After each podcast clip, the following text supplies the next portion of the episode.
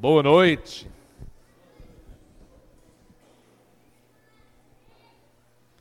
Muito bom. Obrigado por essa, esse louvor. Esse último hino que nós cantamos, da maneira que terminou, é, encaixa com a mensagem hoje à noite. Nem falei nada com Tiago, mas vamos falar hoje sobre essa, essa volta de Cristo. Mas antes que nós entramos na mensagem, tem um momento especial que está acontecendo muitas vezes aqui na nossa igreja, né? Consagração das novos, novas crianças. Vocês já sabem que, que só nesse ano tem 10 irmãs grávidas. Acho que três já teve neném. E tem mais seis. Seis já teve? Eu fiquei fora longe, né? Mais quatro então vai ter. E mas temos que nos preparar para o ano que vem, porque dez por ano tem que manter essa essa contagem todo ano. Assim tem, nós temos que ter o futuro para nossa igreja. Nossa igreja cresce nessa maneira, tá? Mas só quero anunciar que já está começando para ano que vem. Tem um casal aqui que descobriu agora que vai ter neném. Alguém sabe quem é? Quem? Lisa. O Júnior e Dani. Pode ficar em pé.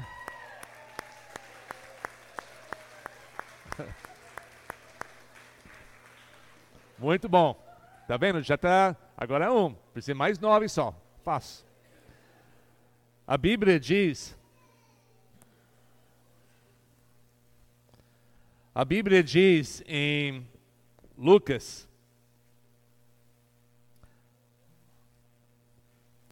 Capítulo 2, versículo 21.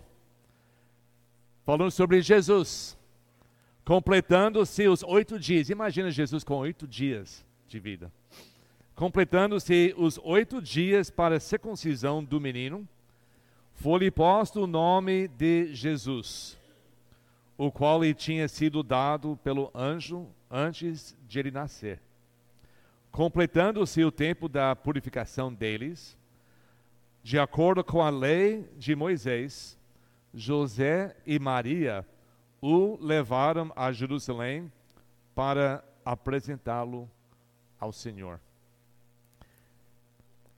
No Antigo Testamento, sob a lei de Deus, a lei de Moisés, foi obrigatório para cada família judeu, quando nasceu o primeiro menino, tinha que ir aos sacerdotes e apresentar o neném diante do Senhor assim agradecendo o Senhor para começar essa família nova e para o menino que é continuar com o nome da família. Foi uma obrigação. Mas para nós não é uma obrigação. É algo que nós queremos fazer para agradar a Deus. Isso não é um, um batismo de neném isso não faz nada pela futura salvação de criança. É simplesmente um ato de gratidão dos pais e querendo compartilhar isso diante da igreja. E além disso, é um momento que eles estão se dedicando a sua criança a Deus e prometendo diante de Deus que deu essa vida, que eles daria as suas vidas ensinando essa criança aos caminhos de Cristo. Dessa maneira, a Bíblia nos dá essa grande promessa, que quando nós ensinamos desde pequeno os caminhos de Deus, que a criança não esquece esses caminhos. É claro que nós não podemos tomar decisão para nossa criança aceitar Jesus, mas quando essa criança nossa chega uma idade em que ela começa a entender as coisas, porque está criado dentro da, da igreja, essa decisão para ela se torna muito mais fácil e muito mais comum quando essas crianças são criados, porque não tem uma, uma decisão mais importante do que isso. Às vezes nós, como pais, no momento que a criança nasce, uh, muitos pais começam a guardar dinheiro para o futuro, uh, educação da criança, pensando nessas coisas que também são importantes. Mas o passo mais importante é dedicar nossas crianças ao Deus. É isso que o Guilherme e Dani quer fazer hoje à noite em nossa presença. Então, vamos pedir para eles virem aqui na frente.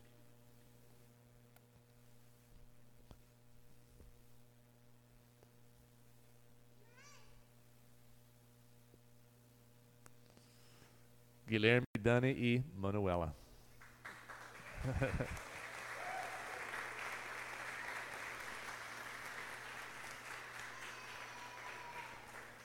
Então, o seu desejo criar ela aqui diante de Deus, e vocês dois servir como exemplos para ela como viver, não somente falar, mas como viver essa vida cristã. Amém. Para nós que conhecem eles, nós conhecemos Dani por muitos anos. E Gui, ele morava com a gente, então nós conhecemos ele também. E é um grande prazer poder ter esse momento junto com eles, eles começando a sua família com essa neném bonita e tomando essa decisão mais importante, a dedicação, a consagração. A, a palavra consagração vem da palavra sa, sagrado, que sagrada, que significa separação. Eles estão se separando a ela para com Deus. E essa não tem nada mais importante do que isso, tá? Mas eles não vão fazer isso sozinhos. Tem outras pessoas aqui que também vão ajudar nisso. Eu vou pedir a família deles vem aqui na frente.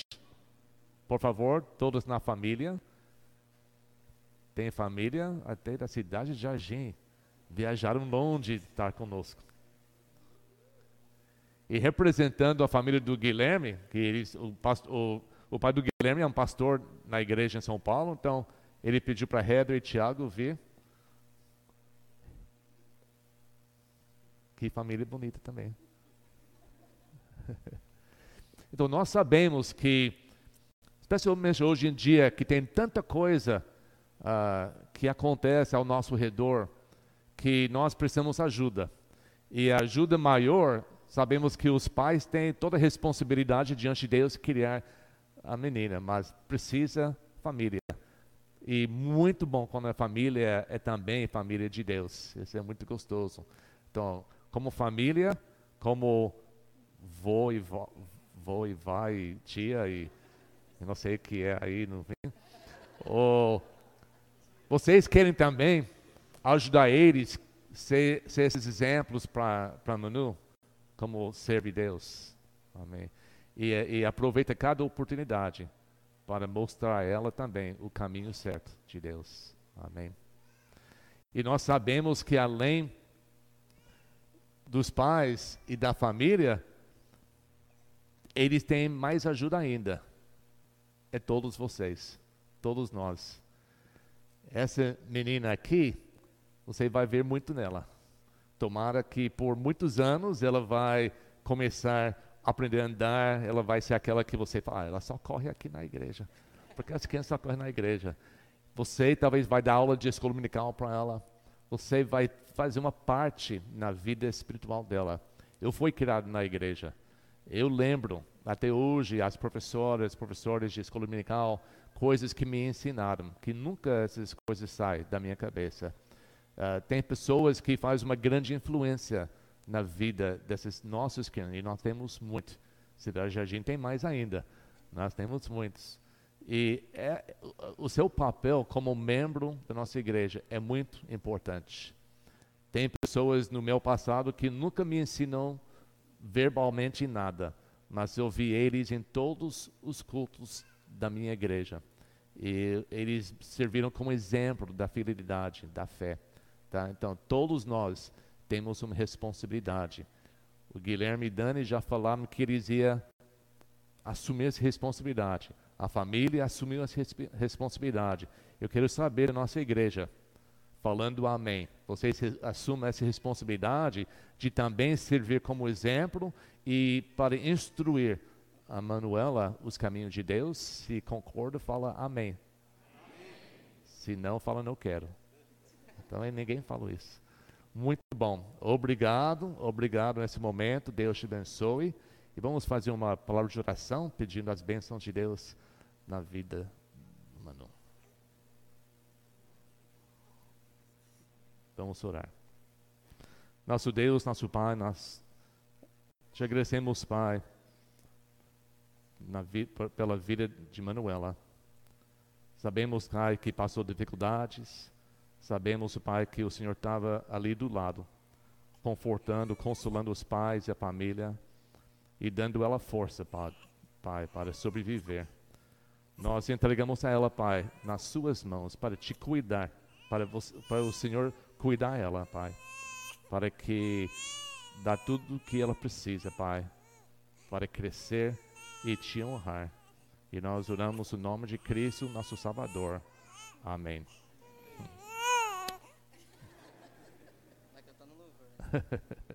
Obrigado.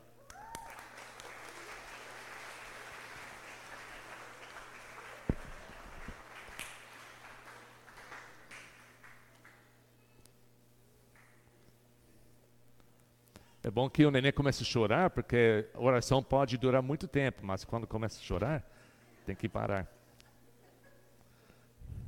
Vamos abrir nossas Bíblias, 2 Tessalonicenses, capítulo 2. Estamos aos domingos à noite nas pregações, querendo ouvir o que o Espírito Santo está dizendo para as igrejas.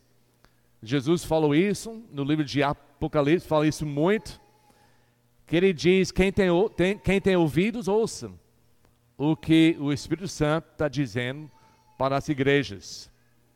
Nós temos um livro com 66 livros dentro.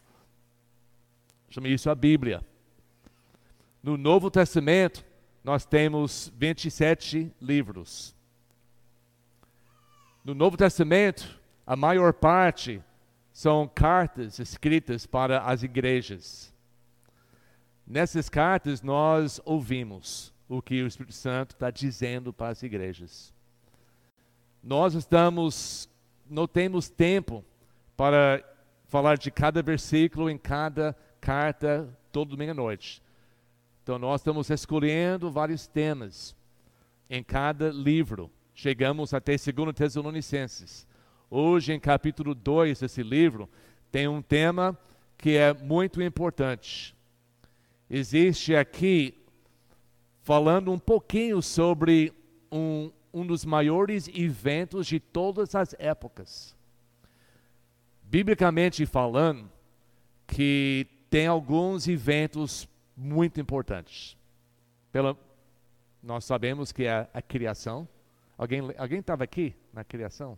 Não tem a criação do mundo, seis mil anos atrás. Criação do homem, criação de tudo que nós temos aqui nessa terra, todo o universo. Grande evento. Quatro mil anos depois, teve o nascimento do Criador dentro desse mundo, quando Jesus nasceu. 33 anos depois, teve a crucificação. Quando Jesus, Deus depois de viver 33 anos em perfeição, nunca pecou. Ele se tornou o Cordeiro de Deus, o substituto para nós, o sacrifício para pagar o preço de todos os nossos pecados e os pecados mundial para todos os tempos. Isso foi um grande evento. Três dias depois que ele morreu na cruz, ele ressuscitou. O outro grande evento. Ninguém aqui estava naquela época? Alguém estava na crucificação, crucificação de Cristo? Alguém estava na ressurreição? Não. Mas falta mais uma, mais um grande evento que a Bíblia diz que vai acontecer. Da mesma maneira que Deus criou o mundo, estamos aqui, na prova. Que Jesus morreu, que Jesus ressuscitou, da mesma maneira que esses grandes eventos já aconteceram, falta um evento ainda no futuro. E a coisa que faz essa, esse evento tão diferente que os outros para nós é que pode ser que nós estaremos aqui quando isso acontece. Para mim, isso é coisa incrível. Jesus vai voltar nesse mundo. Se nós não podemos acreditar nessa promessa, nós não podemos acreditar em qualquer outra promessa que a Bíblia nos dá. Jesus vai voltar. Eu estou esperando por esse dia. Eu, eu quero participar nesse evento. Tem pessoas que, quando você fala sobre a volta de Cristo, uh, o anticristo, a marca da besta, uh, fim do mundo, tribulação. Tem pessoas que têm muito medo nesses assuntos pesados. Pensa em você. Tem que passar esses momentos difíceis para estar presente aqui nesse mundo. Quando essa última música que nós cantamos, quando nós, com nossos próprios olhos, vivos nessa terra, podemos levantar nossos olhos e ver Jesus descendo nas nuvens. Não, não pode ter outra sensação, outro momento mais incrível do que isso. Quando nós pensamos sobre esse dia, que o apóstolo Paulo vai, vai explicar bem eu quero que você pense dentro de você, nesse dia, como eu sinto sobre isso? eu, eu tenho alegria pensando nisso. Eu mal posso esperar para esse dia, ou esse me dá medo. Eu acho que a maioria das, dos crentes acreditam nisso. Eles sabem que vai acontecer, mas eles têm aquela atitude de, ah, é, só acontece depois que eu faço tudo que eu quero fazer. Depois que eu crio a minha família, depois que, que eu morrer, assim pode acontecer. Mas eu gostaria de ser vivo nesse momento. Porque não, não pode ser outra coisa mais incrível do que isso. E por isso, Satanás está tentando de, de enganar tantas pessoas, tentando de fazer até ridículo para pessoas acreditar num evento como esse assim. Mas nós sabemos que está chegando mais perto. Eu vou falar um pouco hoje à noite. Hoje à noite vai ser essa lição sobre esse evento, porque todos nós, essa, essa mostra a nossa fé. Nossa fé é baseada em quê? Nossa fé é baseada na pessoa de Cristo vivo. E as pessoas de Cristo voltando para nos buscar, para nos levar a estar com Ele para sempre. Essa é a nossa fé. Ele é a nossa fé. E se nós não acreditamos que isso vai acontecer, nossa fé não tem base. Nossa fé é, é uma, um desejo de, de ter algo que não existe. Mas nossa fé é que Jesus vai cumprir exatamente o que ele disse e vai um dia voltar. Sobre esse dia, todo mundo quer saber duas coisas. O título da mensagem hoje, que ele vai falar sobre isso, é o homem do pecado. O filho da perdição, que a Bíblia fala. Todo mundo quer saber quem é esse homem e quando esse homem vai aparecer aqui na terra. E eu vou responder essas duas perguntas para vocês hoje à noite. Prometo. Eu vou te falar quem é o homem do pecado e quando ele vai aparecer. Você quer resposta agora ou no final do. Vou responder agora. Quem é esse homem? O filho o homem que fala aqui, o homem do pecado, o filho da perdição. Quem é esse homem? A resposta é: ele é o anticristo. Tá? Ele é o anticristo. E quando ele vai voltar? Quando, quer dizer, quando ele vai aparecer? Quando vai começar desse evento? Vai ser, segundo a palavra de Deus, logo após a apostasia e antes da volta de Cristo. Então, é muito simples. Agora vocês sabem tudo o que precisa saber. Vamos ler. 2 Tessalonicenses, capítulo 1, capítulo 2, desculpa. 2 Tessalonicenses, capítulo 2. Vou ver agora só os primeiros três versículos. Que falam assim: Irmãos, lembra que ele está mandando essa carta para a igreja, uma igreja nova. Quanto à vinda de nosso Senhor Jesus Cristo e a nossa reunião com Ele. Tem essas duas coisas que vêm juntos vai vir a vinda de nosso Senhor Jesus Cristo e a nossa reunião com Ele. Essa vai acontecer ao mesmo evento. Quando Jesus vai começar a voltar para esse mundo, nós vamos reunir com Ele. Não vai ter anos e anos entre a volta e a reunião ou o arrebatamento. É um evento só. Rogamos a vocês, versículo 2, que não se deixam abalar nem alarmar tão facilmente, quer por profecias, para profecia pode ser espírito, quer por palavra, quer por carta supostamente vindo de nós, como se o dia do Senhor já tivesse chegado. O apóstolo Paulo, três ou quatro meses antes, talvez seis meses antes, foi para essa cidade ele começou a pregar nos, nas sinagogas. Muitas pessoas aceitaram Cristo como Salvador. Ele formou uma igreja. Foram todos batizados. Ele formou uma igreja. Ele ficou lá pouco tempo. A perseguição estava horrível. Tava, então lá levou Paulo preso por ser pregador da palavra. O Paulo saiu da prisão. Os amigos dele na cidade falaram para ele: não fica aqui, vai para outra cidade. Então Paulo foi, deixou essa congregação nova só pouco tempo que Paulo estava ensinando a eles, e ele, ele foi para Corinto, onde passou, uh, acho que três anos lá em Corinto. Enquanto estava lá, ele mandou uma carta, 1 Tessalonicenses, para ver como essa igreja estava, estava indo. Nessa carta, ele falou sobre a volta de Cristo. O, o apóstolo, o, o pastor Tiago falou sobre isso quando ele estava ensinando nessa carta, nessa ausência. Então ele explicou algumas coisas. Ele explicou coisas quando estava lá com eles, depois ele explicou coisas que quando a volta de Cristo acontece e todos os crentes vão ser levantados de estar com Cristo para sempre no céu, e assim como eu falei domingo passado, Jesus vai descer nessa terra e vai acabar com toda maldade, toda iniquidade aqui na terra. Imagina com esse entendimento, eles receberam uma carta de alguém que assinou, que era do apóstolo Paulo, falando que já aconteceu a volta de Cristo.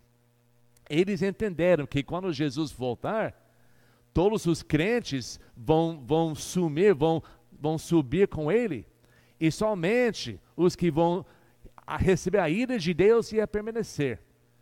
Eles acreditaram nisso. E de repente, pessoas chegaram nessa igreja jovem, nessa igreja que não teve muito entendimento de todas essas coisas, e ele falou que ou pelo Espírito ou pela profecia que alguém disse que recebeu uma revelação nova, ou pela, uma, pela palavra, ou uma carta que supostamente foi escrita por Paulo. Paulo diz: não acredita nisso. Já dois mil anos atrás, o povo contra Deus, Satanás estava querendo enganar o povo para achar que não ou já aconteceu ou nunca vai acontecer. O Paulo, versículo 3 diz: Não deixe que ninguém os engane, de modo algum. Agora ele explica quando vai acontecer. Antes daquele dia, qual dia?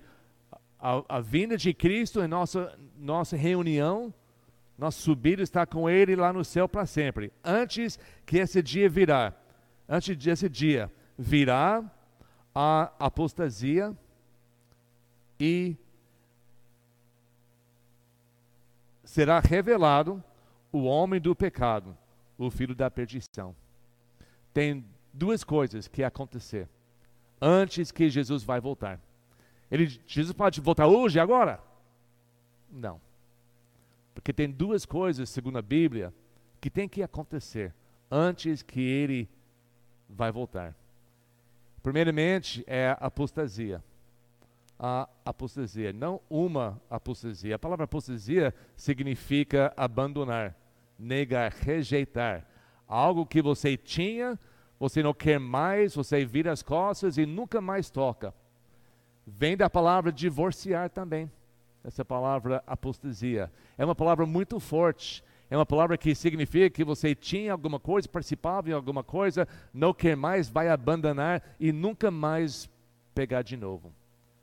Isso não está falando de uma apostasia que acontece, infelizmente, muitas vezes no cristianismo. Está falando sobre a apostasia. Um grande evento que ainda não aconteceu. E esse evento vai acontecer que pode ser logo em nossas vidas.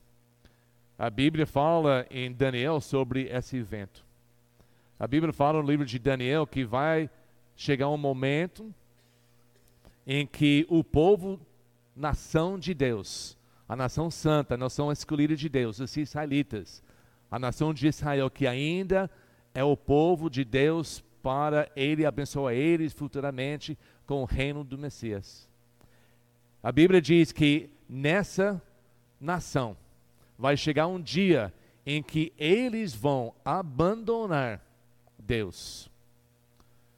Nós sabemos que a nação de Israel nunca aceitou Jesus como o Messias.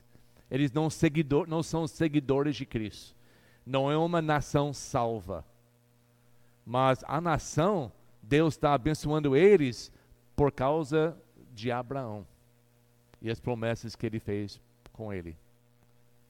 Mas vai chegar um dia que essa nação, ainda no nosso futuro, e pode ser perto, que essa nação vai abandonar os preceitos de Deus e vão escolher um líder que não é judeu, um líder que não tem nada a ver com Deus, um líder que vai trazer paz para eles.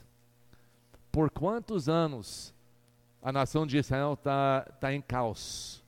Deus está protegendo milagrosamente esse pequeno país cercado por todos os, seus inimigos.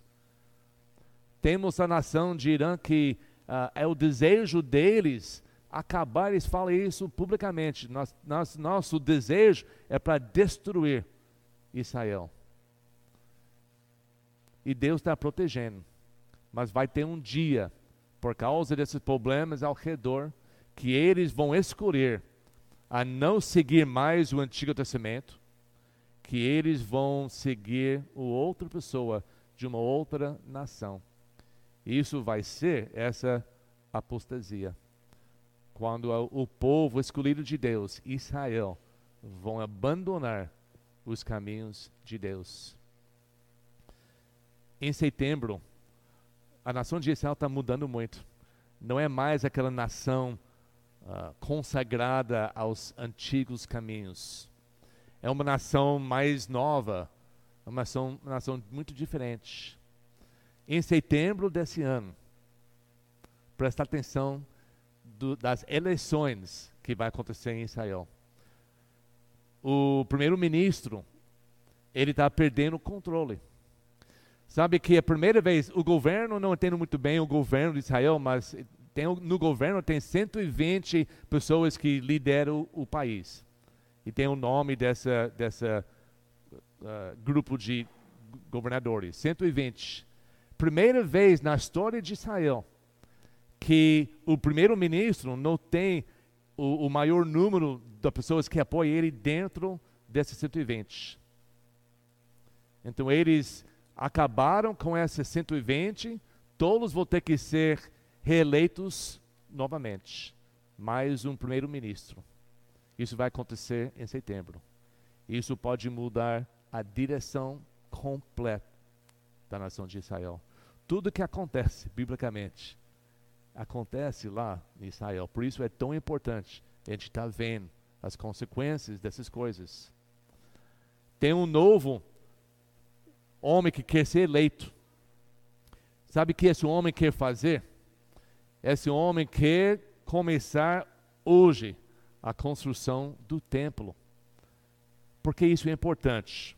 Porque diz assim em versículo 4: Este se apoia, esse homem, esse é o homem do pecado, este se apoia e exalta acima de tudo o que se chama Deus, ou é objeto de oração, de adoração, chegando até a assentar-se no santuário de Deus, proclamando que Ele mesmo é Deus.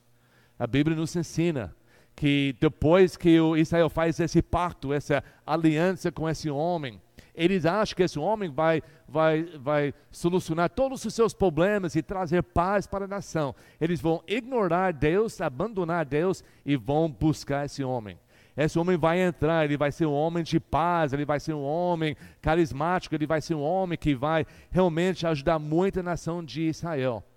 E durante esse tempo, ou antes, ou durante esse, no começo desse tempo, Israel, eles vão construir, reconstruir o terceiro templo. Vai ser uma coisa muito bonita. E eles vão construir, eles vão recomeçar toda aquela ofertas que estava fazendo. E no meio desse pacto, a Bíblia diz, em três anos e meio, esse grande homem, esse salvador para a nação de Israel, ele vai fazer algo diferente. Ele vai entrar no templo, que é reconstruído, e ele mesmo vai se declarar Deus. E ele vai forçar todos os israelitas a adorar a ele como Deus.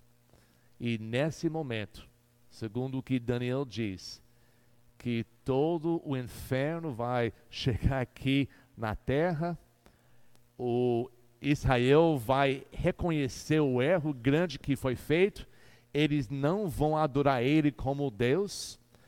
O anticristo vai começar a atacar Israel e qualquer pessoa nesse mundo que não adora a ele. Aí que entra a marca uh, que a Bíblia diz a marca da besta que vai ter que pôr nos braços ou aqui nas mãos ou aqui nas, na testa do, da cabeça. E sem essa você não pode comprar nem vender e vai ter toda aquela tribulação que todo mundo tem medo de acontecer. Vai acontecer. E, e o Paulo está descrevendo isso em 2 Tessalonicenses. Imagina a igreja naquela época, sabendo de todas essas coisas, entendendo tudo que Paulo tinha já ensinado a eles, e alguém fala: Ah, isso já aconteceu. O Jesus vai voltar. Agora vocês vão sofrer tudo isso. Mas vai sofrer a ira de Deus quando ele chegar. Imagina como eles sentiram. Pode ser a mesma coisa que você sente se você não reconhece e não já recebeu Cristo como seu Salvador. Porque quando nós lemos mais, ele descreve mais o que vai acontecer. Versículo 5 ele diz: Vocês não, não lembram de que quando eu ainda estava com vocês, costumava, costumava falar dessas coisas? É pena que nós não temos tudo que Paulo falou para eles. Ele falou por muito tempo sobre esse assunto. Então ele não, ele não explicou tudo, ele, ele só diz: Você lembra que eu já falei isso para vocês? E agora, versículo 6, vocês sabem o que é, vocês sabem o que o está detendo, para que ele seja revelado no seu devido tempo. É verdade que o mistério da iniquidade já está em ação, restando apenas que seja afastado aquele que agora o detém existe uma, uma força de Deus nesse mundo. Nós sabemos que Deus está em controle de tudo. Embora que seja muita coisa maligna que acontece aqui, o espírito de iniquidade já está aqui. Tem muita maldade aqui na terra e isso está crescendo. Mas até com tudo isso, Deus tem um poder. Ele tem alguém que está segurando, está detendo que o poder desse homem, o poder do anticristo, começa a se tomar conta e aproveita todas essas coisas aqui nessa terra. Deus está segurando isso. A Bíblia, em 1 Pedro, diz que Deus está esperando até mais pessoas recebem Cristo como Salvador antes que Ele abre a mão e deixa essas coisas acontecer. Deus está em controle, mas tem um tempo, tem momento certo. E uma vez que Deus abre a mão e tudo isso começa a acontecer, vai ser muito difícil. Quando Jesus vai voltar, e pegar os santos de todos os cantos desse mundo, ele vai descer com essa, aquela ira que eu falei domingo passado e não vai ter mais oportunidade, não vai ter mais chance. Você não vai querer ser deixado aqui para enfrentar a ira de Deus. Mas Deus tem alguém que está segurando isso. Tem pessoas que acham que é o Espírito Santo. Tem pessoas que acham que é outras coisas, talvez a, a igreja, dos crentes. Eu tenho outra opinião, acho outra coisa, mas não importa. O que é importante é que Deus está segurando esse mundo para um tempo. E nós não sabemos quanto tempo Ele vai segurar isso.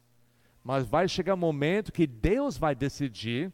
Não vai ser Rússia, não vai ser Irã, não vai ser Estados Unidos, vai ser Deus que vai decidir quando esse mundo vai se acabar.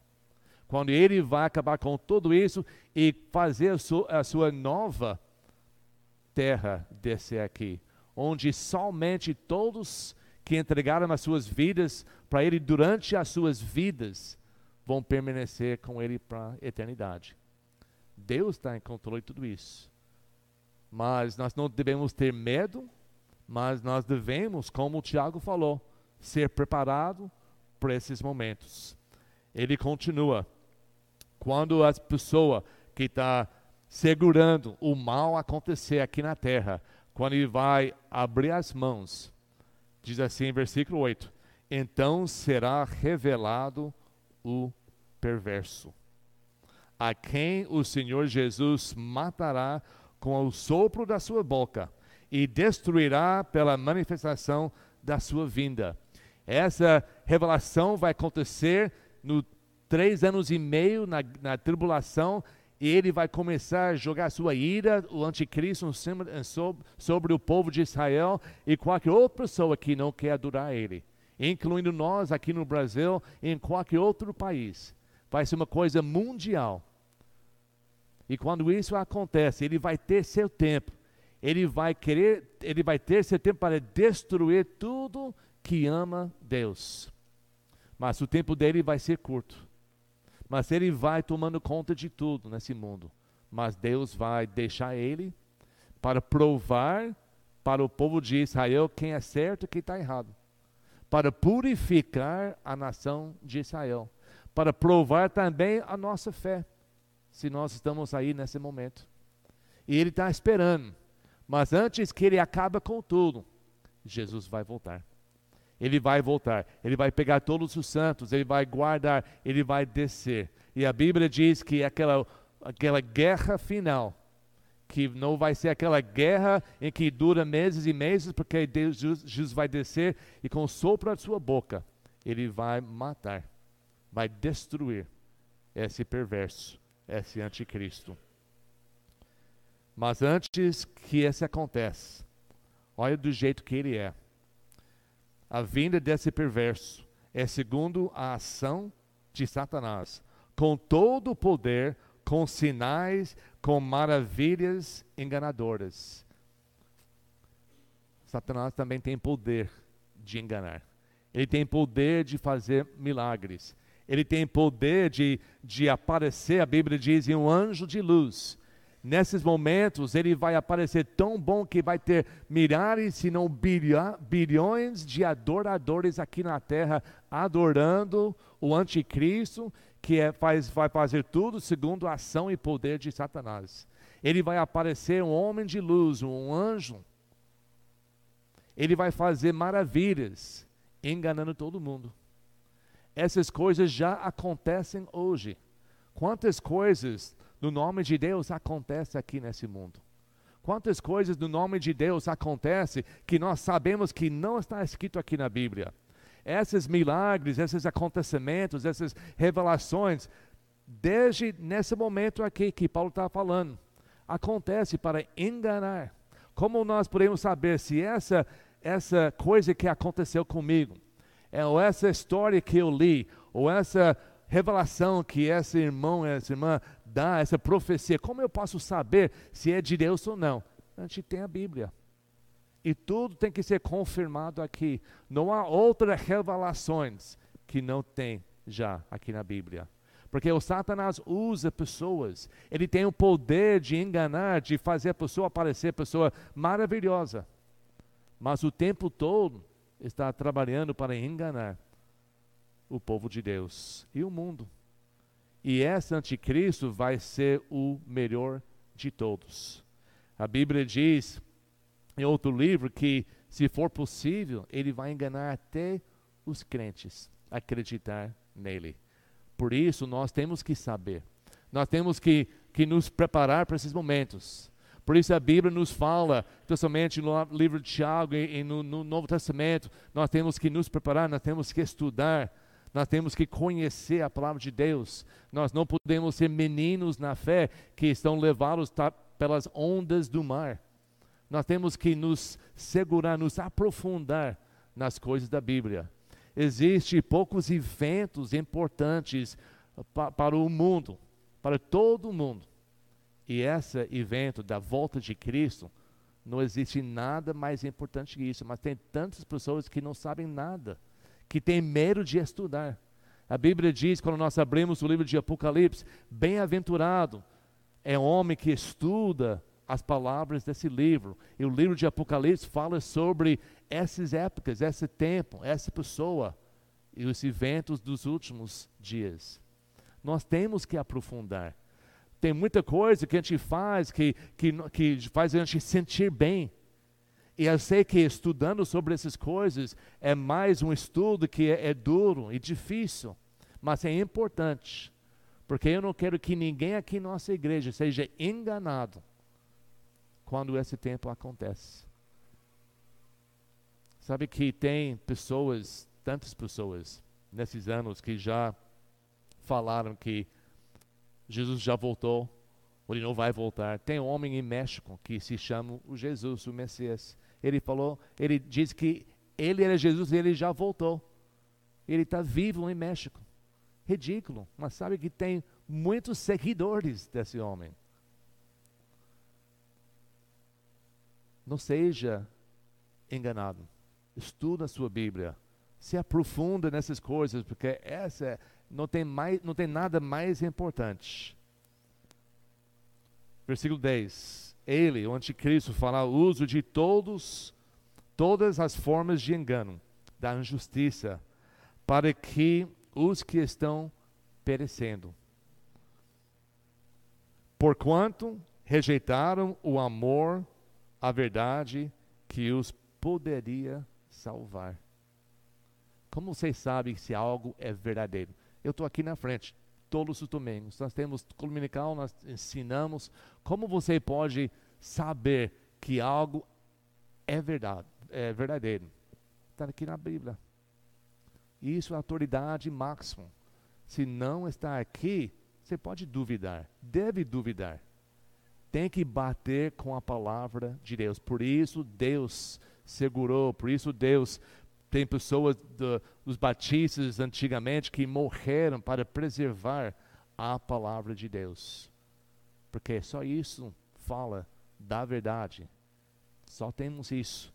Por, por isso, e nós temos que amar essa palavra. Porque somente amando a verdade poderia te salvar. Se nós acreditamos numa mentira, nós vamos morrer. Se nós amamos a pessoa que está mentindo para nós, tanto que nós vamos acreditar, porque nós amamos tanto essa pessoa, porque essa pessoa é uma pessoa tão boa, e nós amamos tanto ele que eu vou acreditar o que diz, nós vamos morrer fora da vontade de Deus. Temos que amar a verdade, porque somente isso poderia te salvar. Ele diz, versículo 11: Por essa razão, essa parte aqui é, é difícil. Por essa razão, Deus lhes envia um poder sedutor, a fim de que creiam na mentira e sejam condenados todos os que não creram na verdade, mas tiveram prazer na injustiça. Tem pessoas que acham que pode fazer o que quiser durante a sua vida, sabem da verdade, talvez foram criados nas igrejas, sabem que que realmente um dia Jesus vai voltar e vai julgar todo mundo, mas eu tenho tempo. Eu tenho tempo. Então eu vou, uh, quando eu vejo essas coisas acontecendo, quando eu sou realmente convencido que a Bíblia está certo, eu vou crer. Eu vou, eu vou decidir crer. Porque eu vou ter tempo. Talvez vai ser o último momento, mas vai ter tempo. Mas enquanto isso não acontece, eu vou viver a minha vida, eu vou maltratar as pessoas, eu vou ter uma vida de injustiça, de imoralidade, e quando chega na hora certa, eu vou crer. Não vai. Não vai porque Deus não vai permitir. Deus é um Deus justo. Ele diz que quando chega nessa altura, nesse momento, as pessoas vivas na terra, enfrentando essas dores através da, do anticristo, recebendo essa ira de Deus, e nesse momento eles nem vão querer buscar Deus, porque Deus vai mandar um poder sedutor que faz eles acreditar na mentira. Eles não podem ver, Deus não vai deixar. Quando você lê o livro de Apocalipse, e nós vamos ver isso no final desse ano, é incrível de tudo que está acontecendo. Anjos voando, falando com o povo, milagres acontecendo, coisas incríveis acontecendo na frente das pessoas. Tudo, sem dúvida, que é feito por Deus. E a Bíblia diz que depois que tudo isso acontecendo, ninguém arrependeu. Ninguém acreditou. Mas como pode ser? Por causa disso. Que nessa altura Deus não vai deixar. A pessoa já tomou a sua decisão de viver na injustiça quando chega nesse momento, não vai ter mais opção. Vai sofrer. E sofrer naquela época e eternamente. Por isso nós falamos: se prepara hoje. Porque nós nunca sabemos. Nós nunca sabemos quando essa apostasia vai acontecer. Parece que está bem mais perto. Quando Paulo escreveu isso dois mil anos atrás. Israel realmente não era uma nação. Eles eram escravos do povo romano. Trinta anos depois que Paulo escreveu isso, o templo em Jerusalém foi destruído pelos romanos. Não tinha mais templo. Eles não sabiam disso na época. Mas o templo foi destruído. O povo de Deus foi dispersos. Nunca eles era tinha a sua própria terra que Abraão recebeu de Deus, desde a época do, do Novo Testamento. Foram sempre servidores dos outros. Mas a Bíblia diz que Jesus ia voltar para a nação de Israel. Sabe que 200, 300, 500, mil anos depois foi muito difícil entender isso que não existia mais a nação de Israel. Nós sabemos que o Satanás usou o Hitler para exterminar, tentar exterminar a raça inteira. Mas em 1948 começou a voltar. Povo, israelitas, antigas, com base, com legado de todos os tempos da Bíblia famílias hebreus mesmos, que falavam ainda a língua hebraica, depois de tantos anos separados em vários países. E um por um eles começaram a voltar. Em 1948, eles se tornaram mais uma vez uma nação. Em 1967, eles ganharam na guerra a cidade de Jerusalém. Agora está chegando os momentos.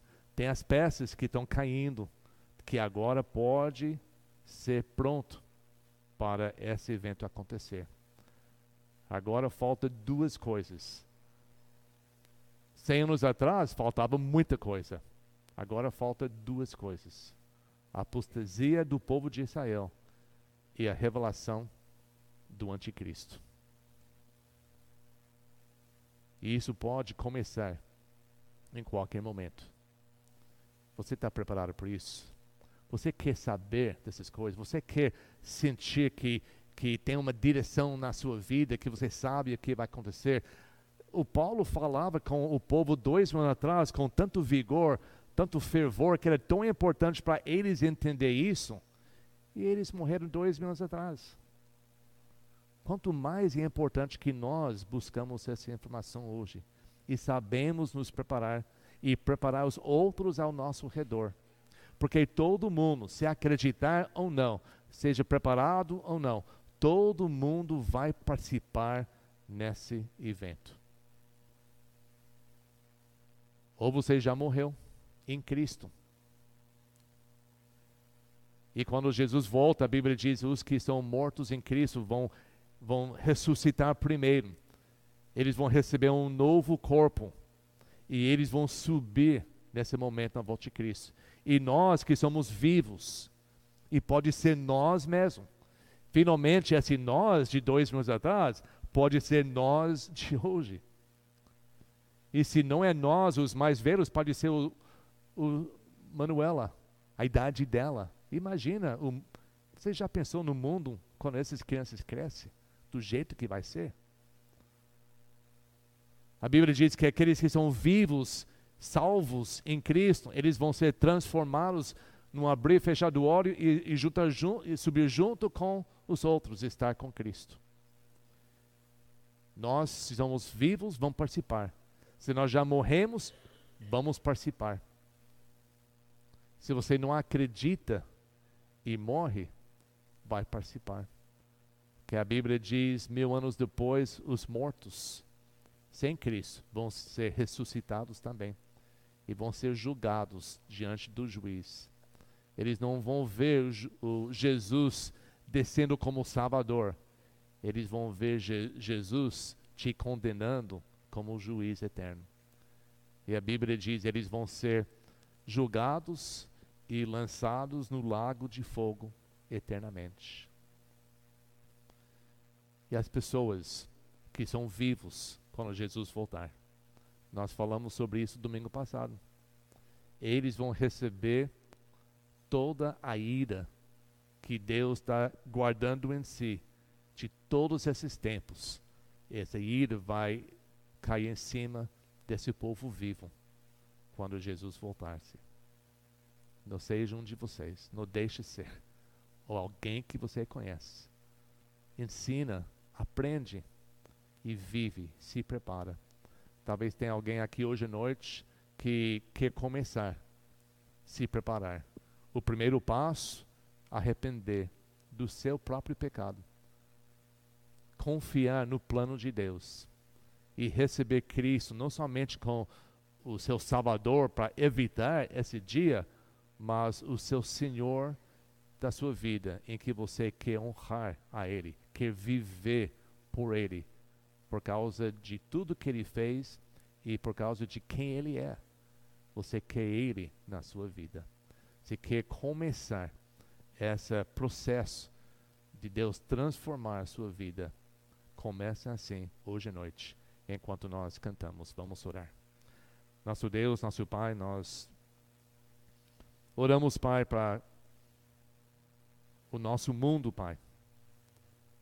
Nós oramos, Pai, que mais e mais pessoas podem ouvir essa mensagem, entender, Pai, a, a, a seriedade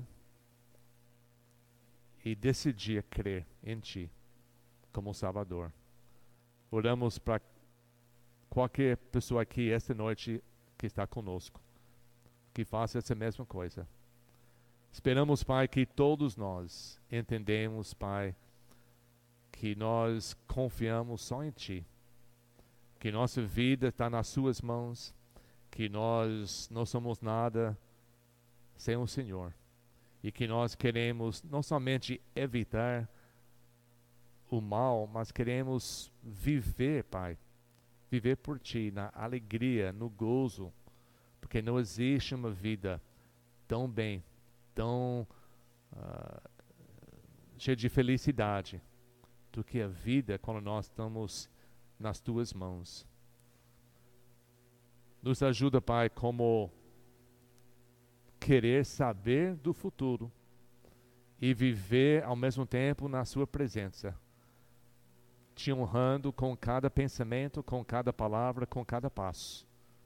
Abençoa, Pai, nossa igreja, abençoa cada visitante. Abre nossos corações, Pai, para receber a Tua palavra, para entender a Tua mensagem e para entregar as nossas vidas. E nós oramos no nome de Cristo, nosso Salvador. Amém. Obrigado, pode ficar em pé. Vamos cantar. Qualquer coisa, você tem que colocar diante de Deus. Faça isso, por favor.